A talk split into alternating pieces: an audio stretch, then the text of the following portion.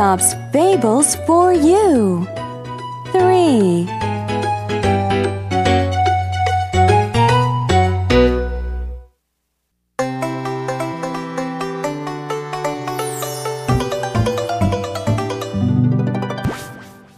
The Flying Turtle.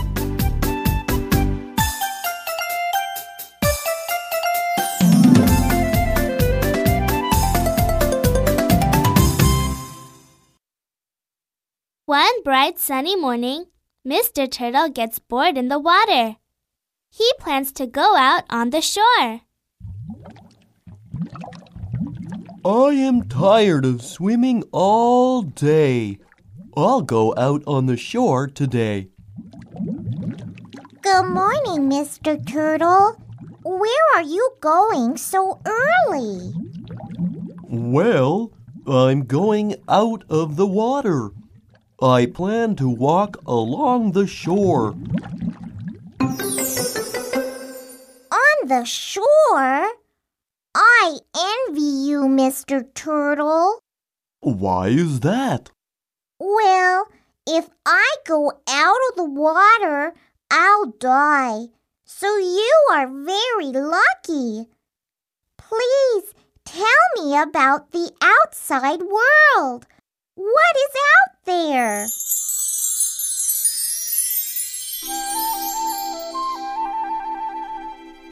Well, Mrs. Fish, there is so much to see. I don't know where to begin. First, there are trees and mountains. Second, there are houses and people. Third, there is the sky. Tell me about the sky. It is blue and beautiful. It is also bigger than the sea. You can see everything from there, but you must fly. You are lucky, Mr. Turtle. But can you fly too? Oh, well, uh, of course. It's easy. I'll teach you someday. Really? You promise?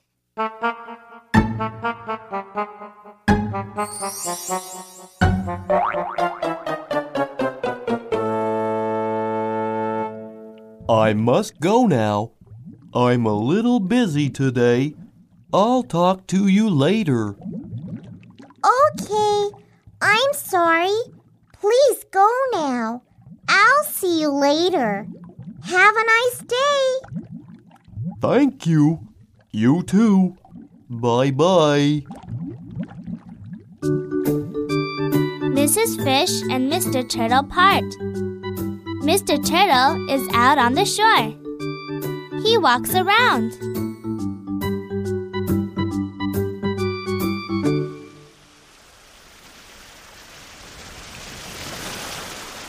Look at all those trees. It's so beautiful here. Hey, what's that? It's a bird. Look at it fly. Birds are so lucky. I wish I were a bird. I wish I could fly too.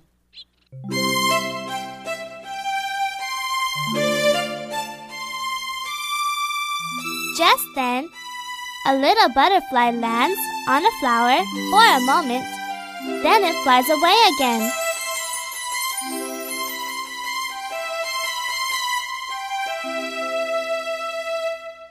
It's so unfair. Even that little butterfly can fly. Why can't I? I want to fly too.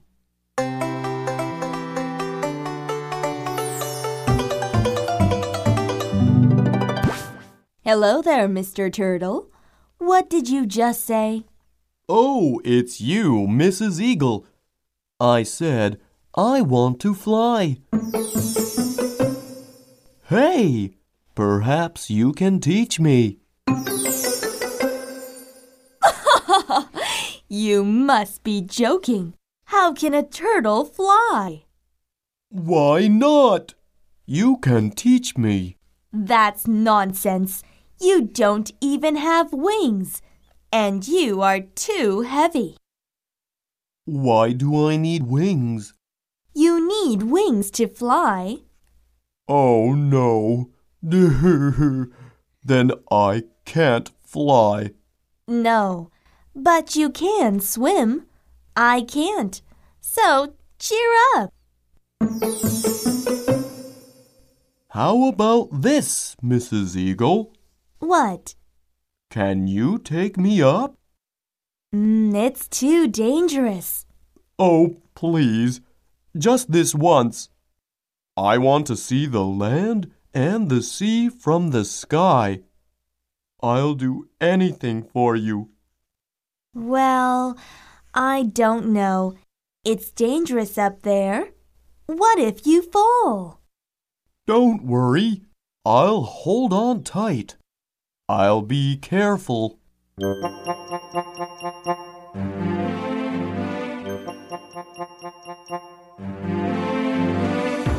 The turtle keeps begging. The eagle cannot say no any longer. She agrees to take the turtle up into the sky. Okay, Mr. Turtle. Just this once. Never again. Oh, thank you so much. Okay, now hold on tight. Let's go up. One, two, three. Whee!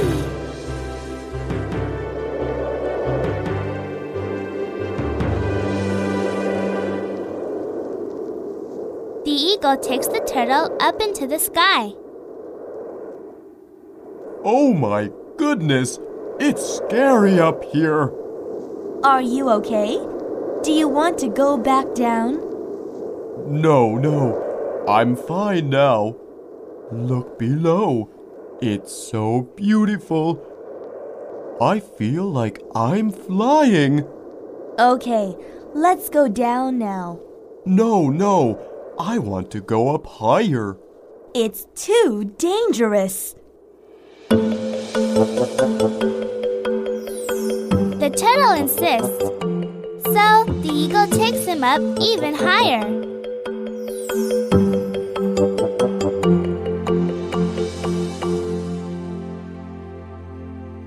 It is so wonderful up here. I think I can fly by myself now. What? Are you crazy? You can't fly by yourself. Yes, I can.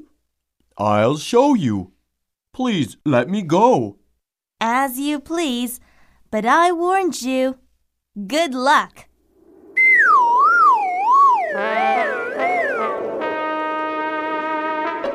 The eagle lets go and the turtle starts to go down. The fish sees the turtle falling down. What's happening? Why am I not flying? Oh no! I should have stayed on the land. Hey, why isn't Mr. Turtle flying? He is coming down really fast. Be careful, Mr. Turtle. There is a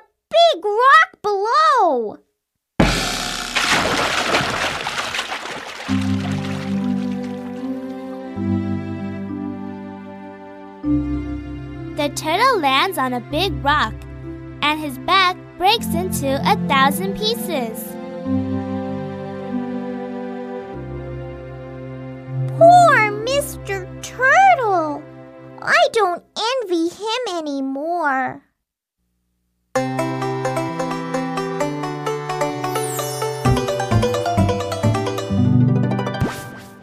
Moral Know your limits.